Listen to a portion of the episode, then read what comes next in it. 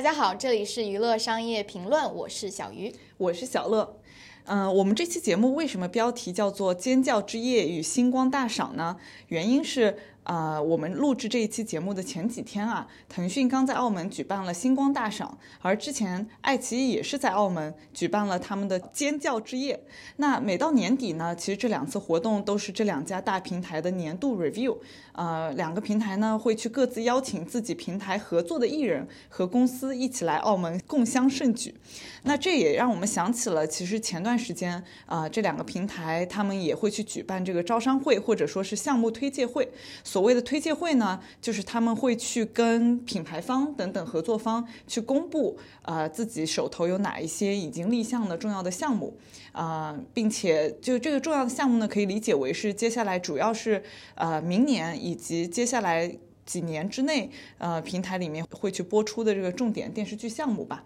所以呃，我们就想借着现在正好也是十二月底嘛，借着这个机会，我们一起来聊一聊，就是两大平台已经公布的这一些项目，啊，并且一起来展望一下，呃，接下来几年的这些比较重点的电视剧项目。嗯，对，我就觉得吧，以前我们都是以这种观众的视角，就是非常点状的，就是一部一部的剧在看，然后再点评，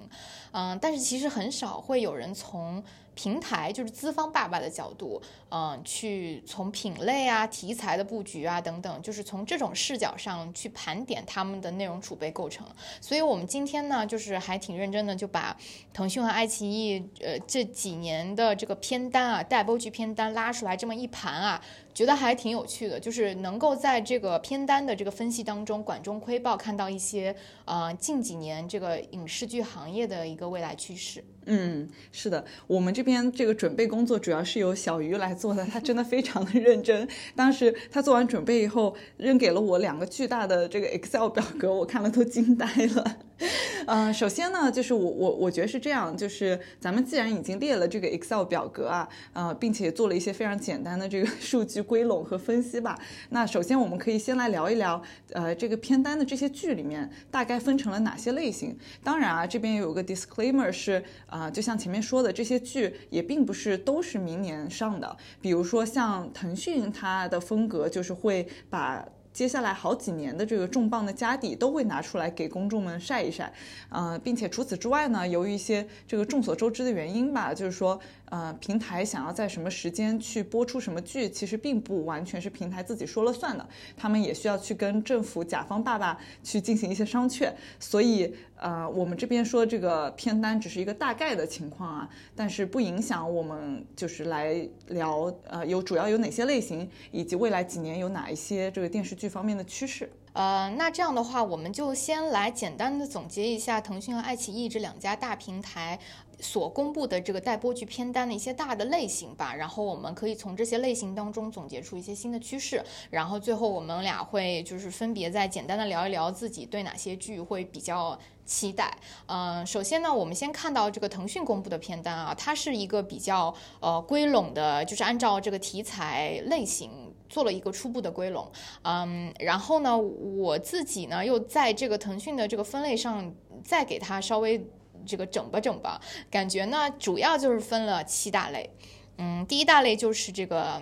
我我自己啊 自己给它叫的一个名字叫严肃文学改编，就是可能说更偏向于就是说非网络文学的这种，就是像小说作家的作品，就比如说。腾讯买了就是一堆这个马伯庸的 IP，然后呢还包括了一大堆这种非常严肃的这种小说作品，包括像啊张居正啊，然后像这个梁晓声的呃黄卡，然后还像孙甘露的千里江山图，然后包括这个繁花胡歌的这个新作品，也是获得了茅盾文学奖的一部小说改编的。然后包括一些，甚至像是个《韩熙载夜宴图》，嗯，也被他拿过来做了一个改编。然后包括还有一些什么金盾文学奖获得的这个《小站警示》啊，然后包括张桂梅的这个 IP 改编的。所以就是我觉得还有一个要提的是余华的一部 IP 叫《文成》，对，所以你能看到就是说。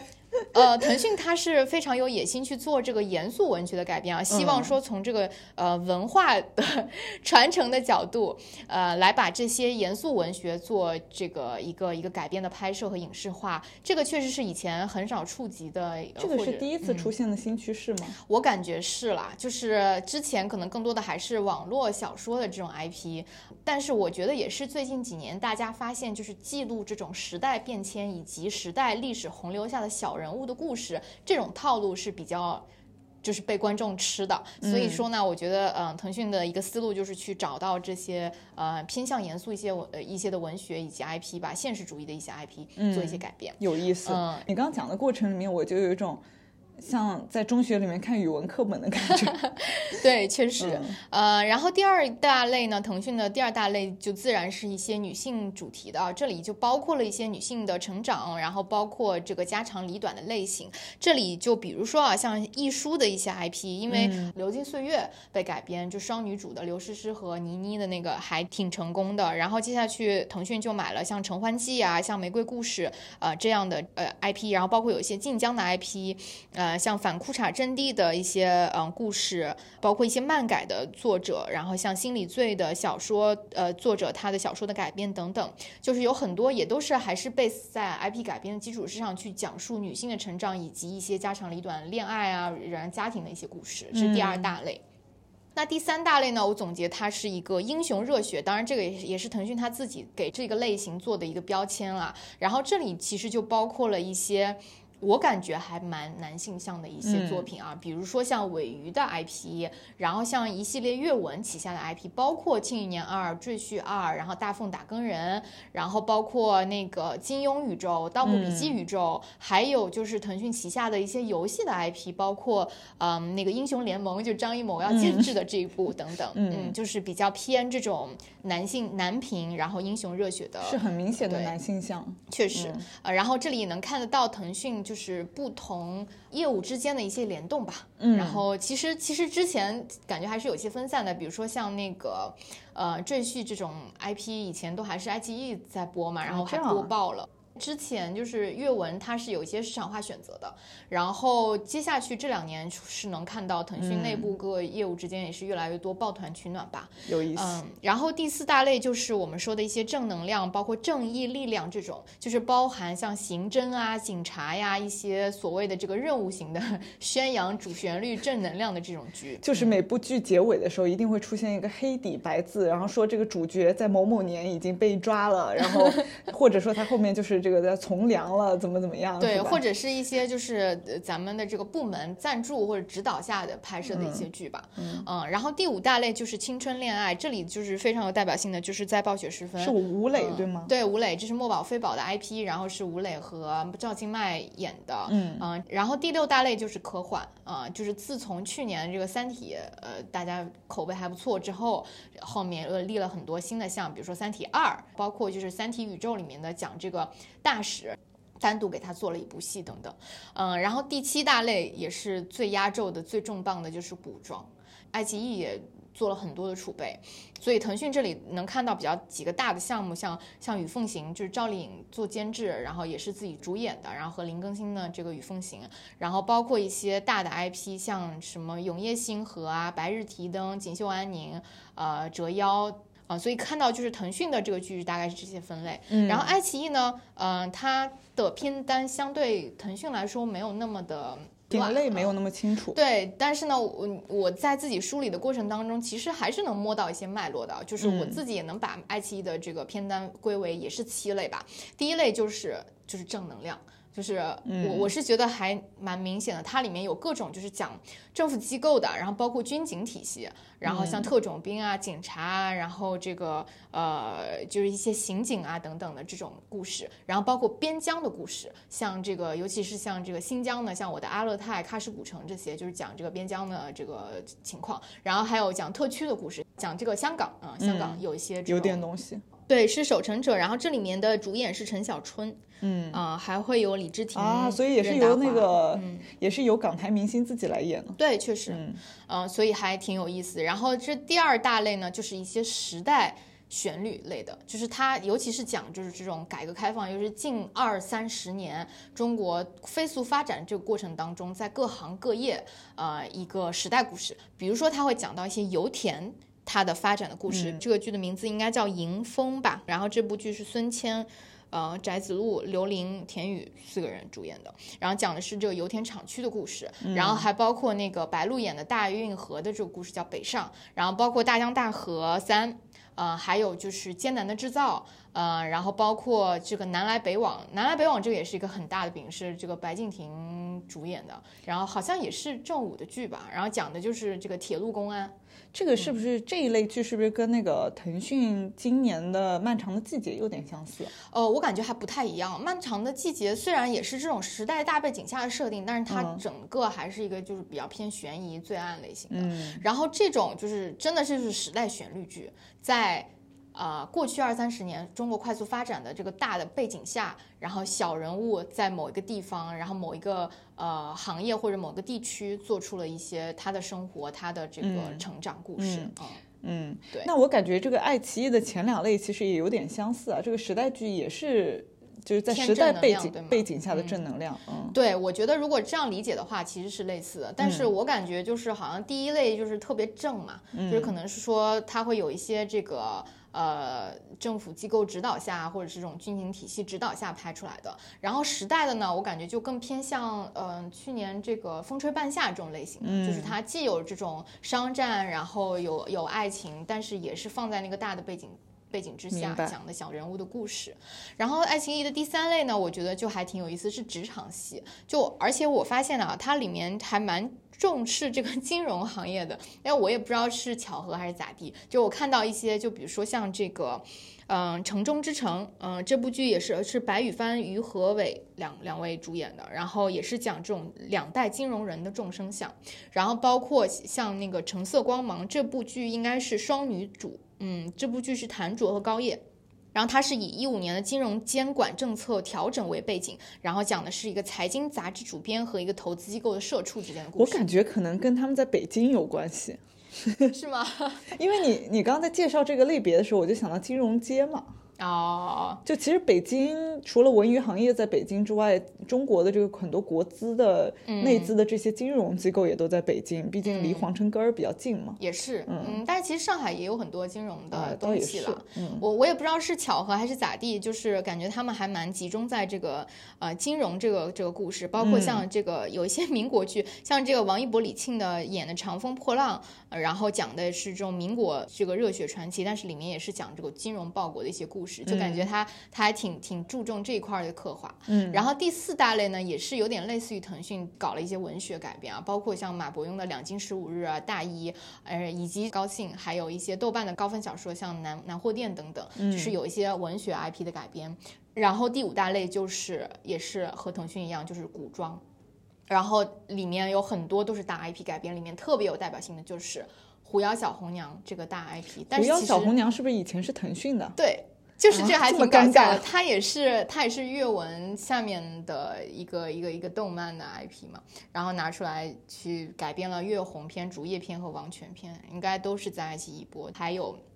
比如说像这个《唐朝诡事录》，就是也是还蛮黑马的一个 IP，嗯，就是奇异和《唐朝诡事录》背后的这个制作公司的关系也比较紧密的。然后再来就是郭敬明，郭敬明的呃今年的那个《云之羽》在爱奇艺播的嘛，然后他现在拍的有很多很多路透的这个《大梦归离》这一部也是在爱奇艺播，嗯，然后还有像什么白鹿在拍的《白月繁星》，然后什么《无忧渡》《长林》等等。然后第六个呃。题题材也是类似于腾讯的，就是说女性成长家长里短。然后最后一类就是爱奇艺非常呃有代表性的这个迷雾剧场。嗯，然后呃最近那个电影呃三大队不是上映了嘛，然后口碑还不错。然后我今天紧接着就看到就是奇异的那个三大队的电视版就要上映了，所以也是迷雾剧场的这个算是开年当头炮吧。然后看看他他们这个播的情况如何。嗯，总之就是。我们会看到说，爱奇艺和腾讯，呃，虽然就是呃他们的片单都可以归类到不同的这个题材下，但是你你会看到它的题材的布局是有点 overlap。我觉得一方面是他们的这题材有一些相似之处，但是就你刚刚讲的过程里面，我也有注意到，就是感觉有一些趋势，比如说像什么严肃文学改编啊这种，好像是以前在咱们内娱的这个电视剧市场里面比较少见到的。嗯，那我不知道你在分析这些片单的时候，你有没有注意到有哪一些近些年刚出现的新趋势呀？嗯，我我自己有一个特别大的感受，就是现偶啊，就是这个叫青春恋爱偶像剧，呃，很很明显的被削弱了。就是你会看到，就是特别头部的 S 的立项，可能就是暴雪时分，在暴雪时分这一步，然后剩下的有一些这种现偶，我感觉好像目前从片单上来看啊，就是比较少。嗯，当然就是，呃，因为是这个这个女性受众还是看电视剧的一个主力嘛，嗯、所以其实你在它的这个布局当中能够看到，还是会少不了一些这个女性成长家长里短的这种谈恋爱的偶像剧什么的。但是呢，就是说你会看到这个现代偶像剧是很明显是把这个赛道让给了分账剧去做，就是你能够看到，就是爱奇艺呃之前也是呃自己宣称说，就是这个现偶的这个赛道，就小甜剧了吧，甜宠恋爱这个赛道是准备给分分账剧去做了。嗯嗯，然后第二个，我觉得紧随其后的一个趋势就是古装。真的是非常重点中的重点，确定是为什么？也许是因为近年就是大家看到的这个大 IP，加上就是嗯一些流量年轻的演员，呃比较好的班底，做出来的剧的成功率会比较高。你看去年呃最近爆的一些小兰花那个《苍兰诀》，然后今年的什么就是《长相思》，然后《宁安如梦》，嗯，包括现在在播的《一念关山》，呃，对吧？其实都是嗯这个套路。嗯嗯所以我感觉就是大家会觉得古偶还是一个刚需，然后好的 IP 加上比较不错的呃制作，然后还不错的演员的搭配，呃，成功率会相对高一些。嗯，这里我也想插播一条，就之前咱们不是有一期跟小优是聊过，从数据分析的角度来看，谁是呃真正的顶流嘛？嗯。嗯，然后当时呢，因为小优其实是基于前几年的数据在分析，嗯、但是呢，就是我自己有一些 跟这个叫什么感性上的一些感受吧，就是前两天不是在围观那个星光大赏的这个网上直播嘛，嗯，然后我就发现那个王鹤棣每次出来的时候，现场好像就尖叫声特别的响，就属于比嗯别人都要更明显。然后还有另外一个就是王一博嘛，嗯他每次出来的时候其实也都是，我就是光你看这两位所谓从现场呼声来看是当下的顶流的男演员，嗯其实都是从古古装剧里面出来的，嗯对，确实。而且你看王鹤棣接下去的这个待播剧，呃，《大奉打更人》也是也是大古偶啊，嗯对，嗯、对。然后，然后再说说第第三个趋势就是，嗯，我感觉就是爱奇艺和腾讯。呃，除了刚才大家 share 的几个，就是说，呃，一个是这个现偶不太做，然后呢，重点是做大 IP 古装改编，然后少不了一些女性成长家长里短这种传统女性观众比较喜欢看的这种题材的布局。但是呢，他们能够打出差异化的有两点吧，我觉得第一个就是爱奇艺会比较。着重去刻画时代和职场的故事，就我觉得还挺有勇气的，因为我觉得就是嗯，中国的这个职场剧感觉一直拍的不是很专业，不是很好，嗯，感觉这些编剧都没没怎么上过班儿，然后也就拍出来的一些专业的部分，就经常会受人这个挑战嘛，然后可能会把这个好好的职场故事变成了一个谈恋爱的剧，嗯，然后包括这个刻画的一些时代的这个宏大的背景下小人物的故事，其实是还蛮挑战嗯编剧和导演的功底的。呃，所以我我还挺期待，就是爱奇艺能拍出怎样的这种职场戏以及这种时代戏。然后我们看到，呃，与爱奇艺不同的一点是，腾讯还是更加 IP 驱动，就是感觉它无论是这个英雄热血这种男性向，呃。跟他自己的阅文跟游戏的 IP 去进行联动，还是去布局这种严肃文学、矛盾文学奖、金盾文学奖，然后国家的一些重点的文学项目等等，嗯，感觉都还是 base 在 IP 的基基础之上去讨论。然后爱奇艺这边呢，就是说，当然我不是说爱奇艺不布局 IP 啊，只是说，嗯，腾讯你去放眼它对这种时代刻画，包括职场故事可能相对弱一些。然后爱奇艺呢，这种就是严肃文学相对也少一些。然后第二。大的差异就是爱奇艺的这个迷雾剧场，呃，以及腾讯的这个科幻布局，就感觉是两家各自想打一些差异化的东西出来。当然，就是腾讯的科幻怎么说呢？也就是红了一部《三体》吧，就还没有说像爱奇艺的迷雾一样，就是连着有一些爆款出来。嗯，所以我们就看看这个明年后年这个腾讯布局的这些科幻的题材有没有一些大爆的东西出来吧。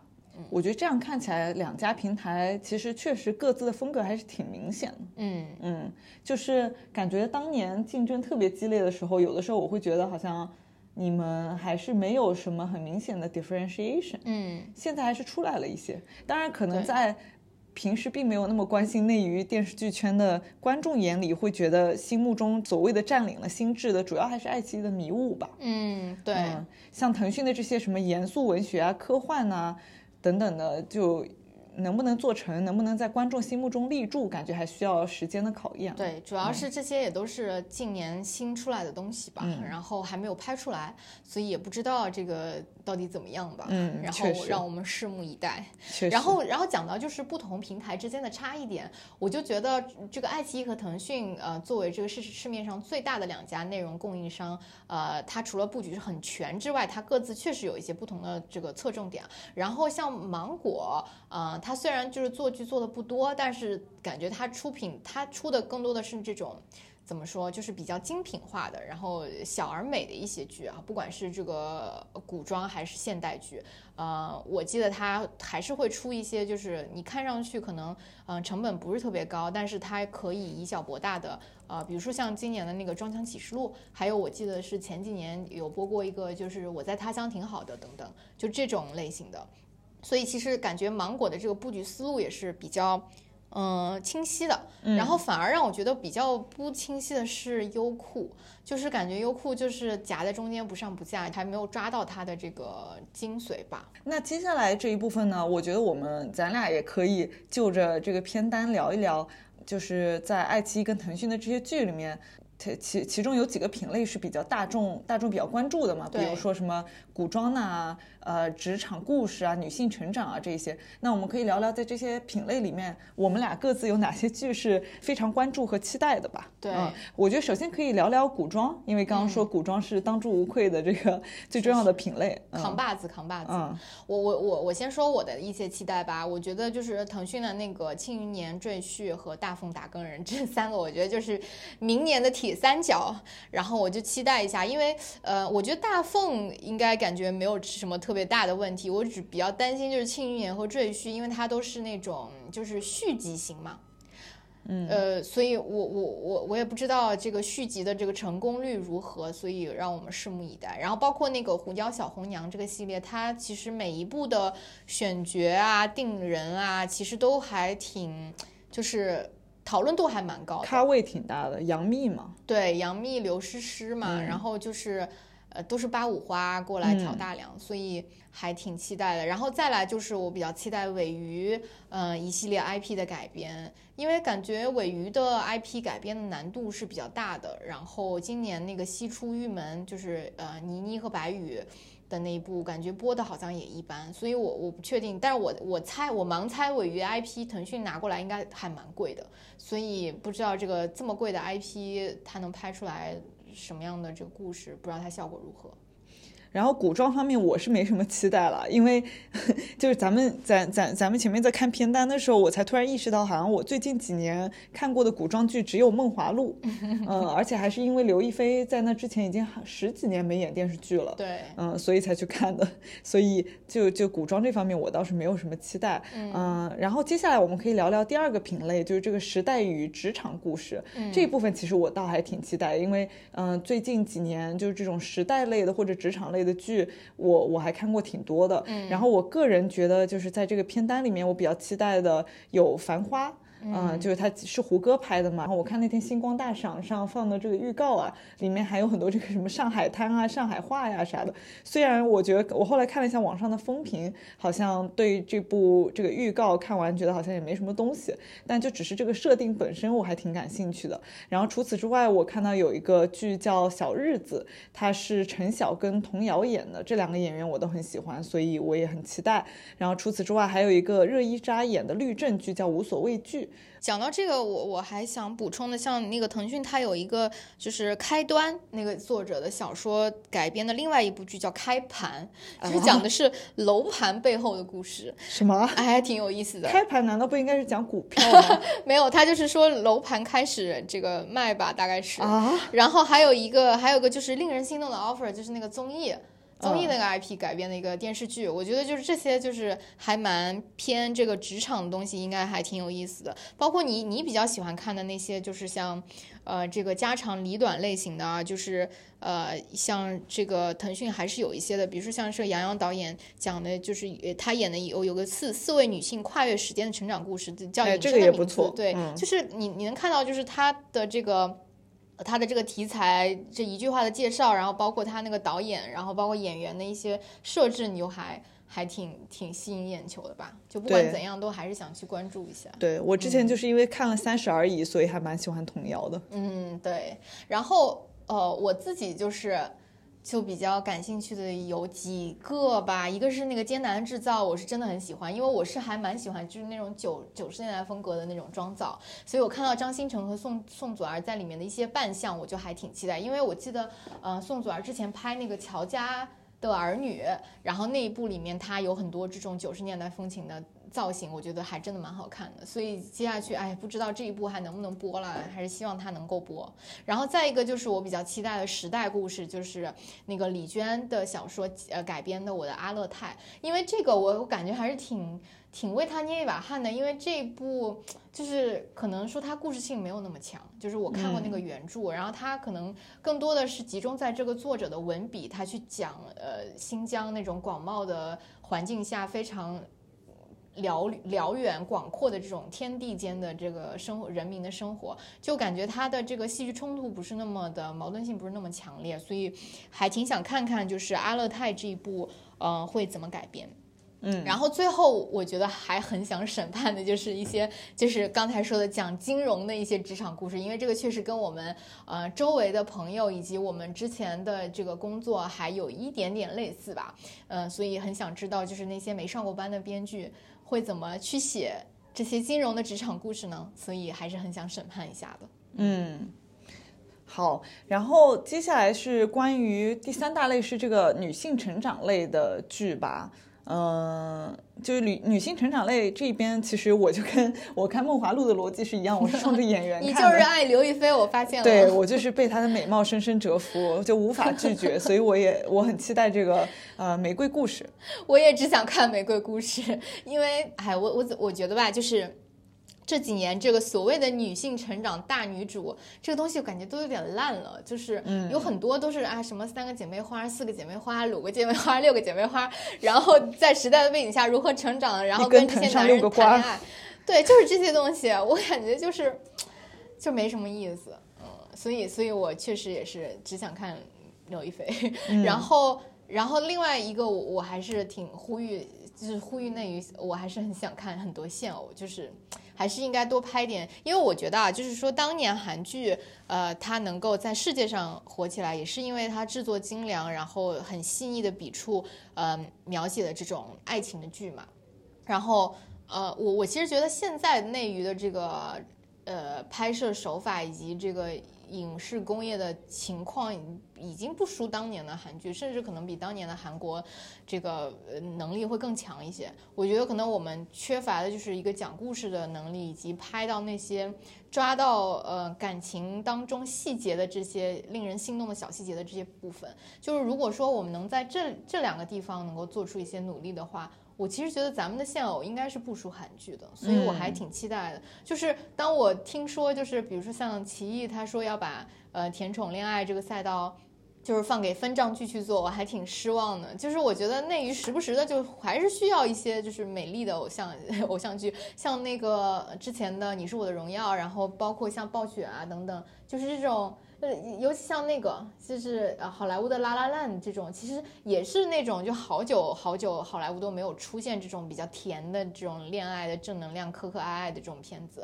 然后突然一下出了一部很美好，然后大家就会觉得是爆款。所以我觉得，嗯，内娱可以考虑考虑多拍点偶像剧吧。嗯，以及我们前面还在还聊了一个闲聊了一个话题啊，我我我个人感觉好像女性成长这个品类。之前在韩剧跟美剧里面都并不是一个被众人所看见的明显的品类，嗯，就至少好像你说女性成长，我我作为一个就是这个看韩剧跟美剧还挺多的人嘛，我就感觉好像脑子里很难一下子想到就是跟内娱的这种女性成长同一类型的剧，感觉是内娱特产，对，是内娱特产。我我觉得比如说像美剧里面的这个嗯欲望都市呀，或者说是呃。傲骨贤妻，其实他都有讲这种女性在职场里面遇到一些困境，然后女性的友谊，然后她在这个职职场里面是怎么去过五关斩六将，然后怎么样去获得权力、向上晋升等等。所以你也可以说他们是女性成长，但是我感觉跟内娱的这种女性成长还是不太一样的。嗯，感觉内娱的女性成长是为了成长而成长，是吗？嗯嗯。难讲，我我我我我其实也没有去深思熟虑过，说这个中间的不一样具体是什么。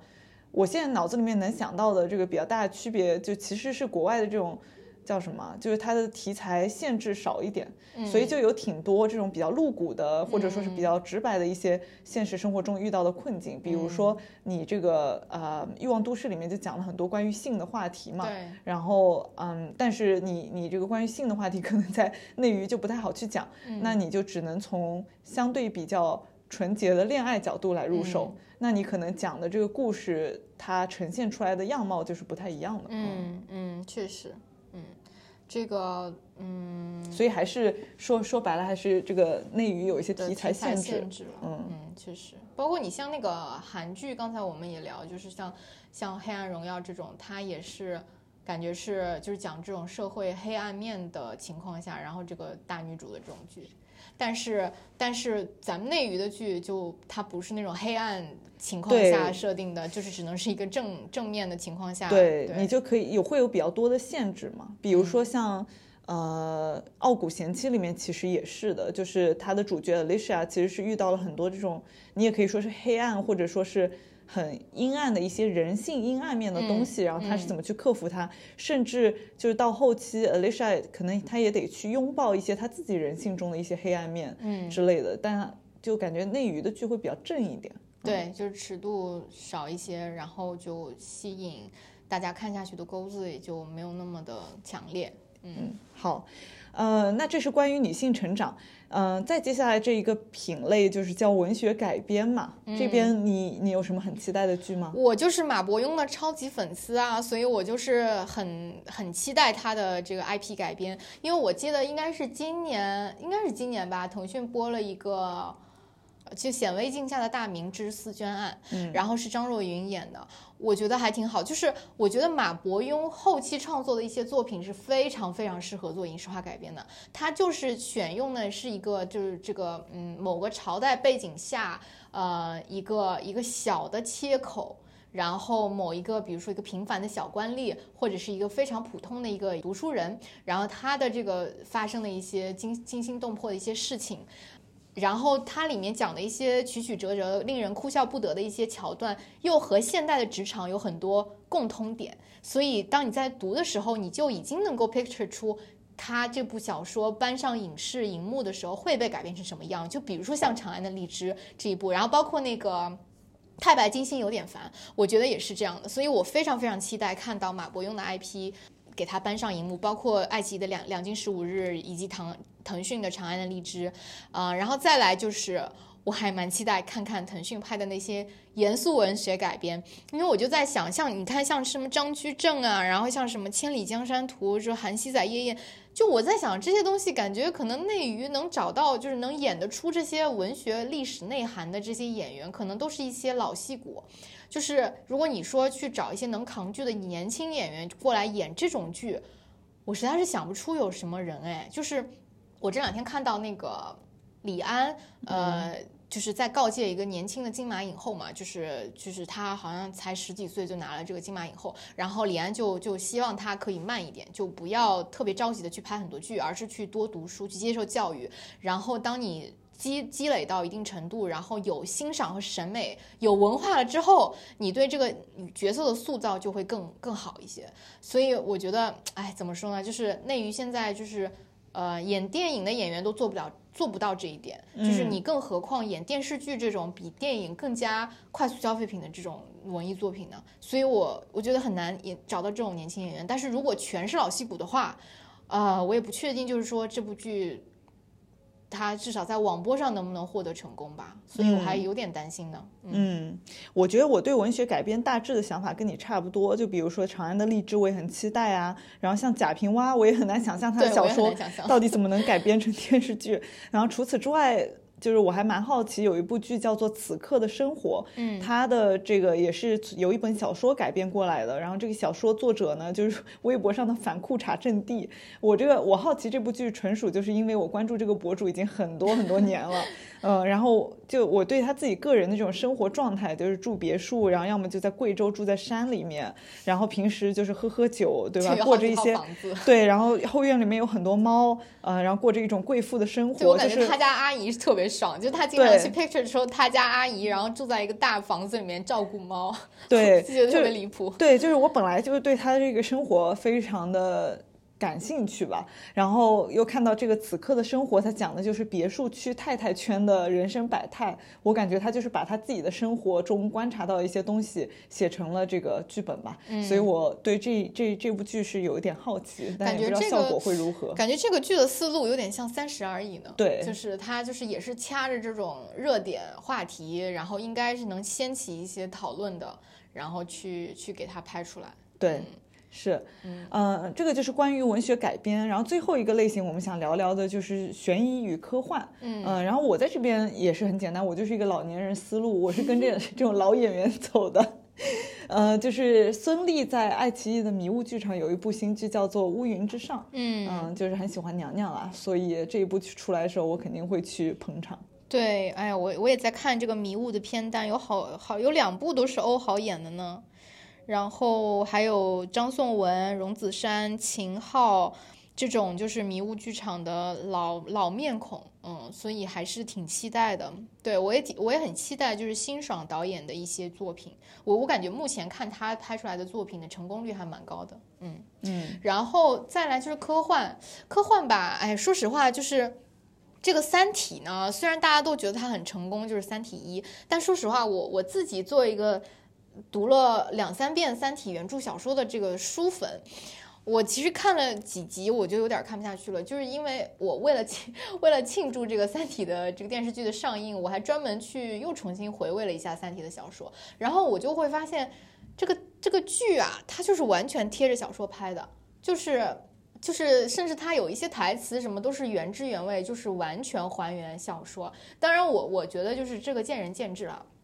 就是说，有很多书粉是非常期待，就是就是贴脸还原，就你就还原好了，你不要做再再创作。嗯，可可能就是我自己的个人的喜好，我是期待说它，呃，虽然是这个改编，但是它从讲故事的方式，然后包括它的一些时间线上，它可以有一些影视化角度的一些新的尝试和一些创新的地方吧。就是至少我觉得，就是去年的这一部《三体》好像就有点低于我的预期，所以呢，嗯。我也不知道这个《三体二》会拍成什么样，但是我觉得大概率应该还是会延续《三体一》的这个风格，就比较安全嘛，打安全牌，至少这个书粉不会骂吧。嗯，所以我觉得就是看看这个科幻这个赛道能不能呃被腾讯趟出来吧。嗯，而且我感觉科科幻赛道的这个投入。是不是会蛮大的？我感觉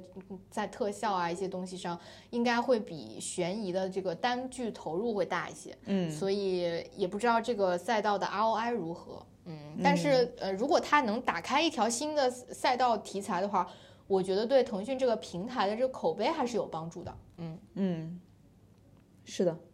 好，那咱们就是前面聊唠了这么多啊，嗯，我觉得。就是咱们最后也升华一下吧，就是我我我就其实你讲的过程里面，我有去看了一眼，就是爱奇艺跟腾讯视频作为国内最大的两个长视频平台，他们讲的故事其实是各有侧重点的。嗯我刚刚去查了一下，就看到说爱奇艺的这个首席内容官王晓辉，嗯，之前曾经表示过，说如今能够与观众产生时代共情的作品，一定是把故事真实的落在普通人身上。落在每个具体的角色当中，所以爱奇艺呢，他们会去用这种最通俗的方式去讲述当代人关注的大历史命运命题下的小人物的命运，所以他们的创作也会去触及一些啊这个现实矛盾啊，并且更靠贴近人民啊，并且要跟普通人站在一起，所以我觉得他们其实是把自己的这个呃内容创作的主题和故事是阐述的非常清楚的。嗯，然后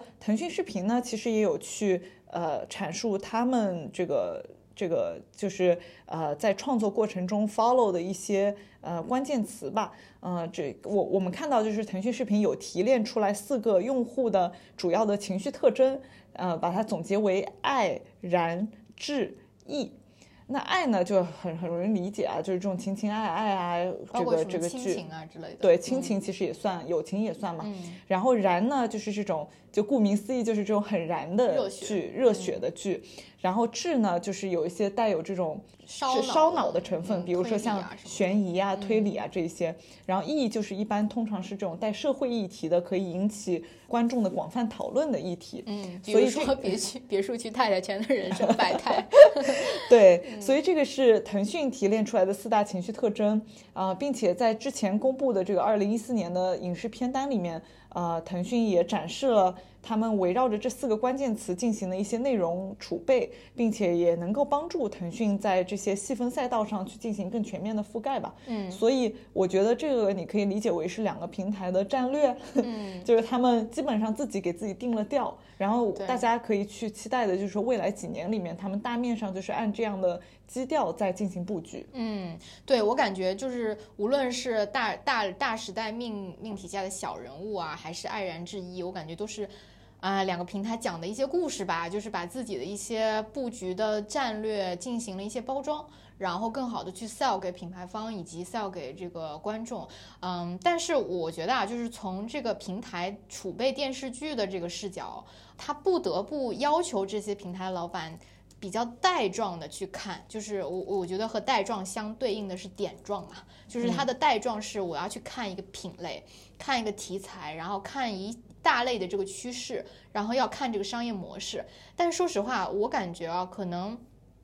呃，我在想，就是平台是不是以及平台的老板是不是太过于带状的去看这个问题了？因为我觉得内容行业最终还是需要细化到单个作品的，就是单个作品的一些非常。简单小的一些细节，就是，但是我我反而是觉得这些单个作品的质量反而是平台最容易抓不准的地方，而且也是区别平台和平台之间内容制作水平的地方。所以我觉得平台的老板除了就是带状的去看一些大的这个归类，看一些大的模式之外。还是应该花更多的时间去专注盯点状，就是要盯每一个作品的制作，少一些这种讲故事啊、空谈啊、谈这种模式、谈谈趋势。我觉得那个确实是好的，那是必要的。但是你最终还是要细化到每一个具体的作品上。而且我觉得就是说，你只要只有提升每一部剧的单个作品的制作水平，才能引领观众。广泛观众情况下的一个审美的提升，然后观众审美的提升。反过来就会催生出更多优质的作品，然后这些优质的作品也会倒逼一些更合理的商业模式以及行业的一些机制，比如说一些工业化的一些趋势等等。所以我就觉得，所谓的什么就是影视化、工业化呀，然后一些什么商业模式的一些改变啊等等，我觉得都是应该是果。然后我们的因呢是专注于拍好每部作品，所以我觉得这是平台方应该谨记在心的道理，就是。少去看一些带状的东西，然后多去关注点状，然后把每一个点都做好，可能你想要的一些东西就会顺其自然的通过一个正向的循环给带动起来。嗯，那我们这一期就聊到这里吧。好吧，希望就是大家看完之后能够对近几年的这个内娱的作品有所期待，然后我们也来等待审判一下各个平台的一些呃故事，到底是不是按照这个方向去走吧，然后看看他们拍出来的剧到底情况如何。好，谢谢大家，那好这次就聊到这里，拜拜。拜拜。我们是娱乐商业评论，关注娱乐与商业的交叉点，愿景是向世界讲好中国故事。两位主播都毕业于哈佛商学院，因此能从商业视角专业剖析娱乐行业。除了播客，我们的微信号是 EBR Fans，欢迎加入我们满是娱乐业内人士的听友群，一起交流。我们的小红书和 B 站账号都叫娱乐商业评论，有更多播客里没有的图文和视频内容。我们的微信公众号上会有播客的文字稿，由于不可抗力，公众号和视频号用的都是英文名 Entertainment Business Review。如果你喜欢我们的节目，想要表达你的支持，请在以上平台多多关注我们的账号，并与我们互动，或是在小宇宙 Show Notes 和微信公众号文章的最下方为我们打赏哦。